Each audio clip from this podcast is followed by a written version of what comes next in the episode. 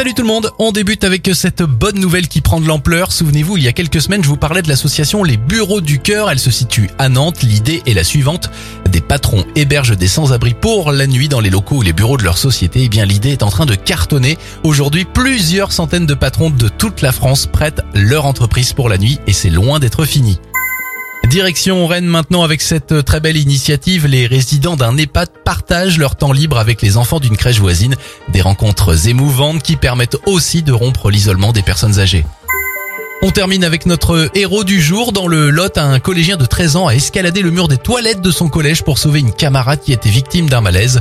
Grâce à son courage et son intervention rapide, l'adolescente a pu être prise en charge par les pompiers. C'était votre journal des bonnes nouvelles. Vous pouvez bien sûr le retrouver maintenant en replay sur notre site internet et notre application Radioscoop.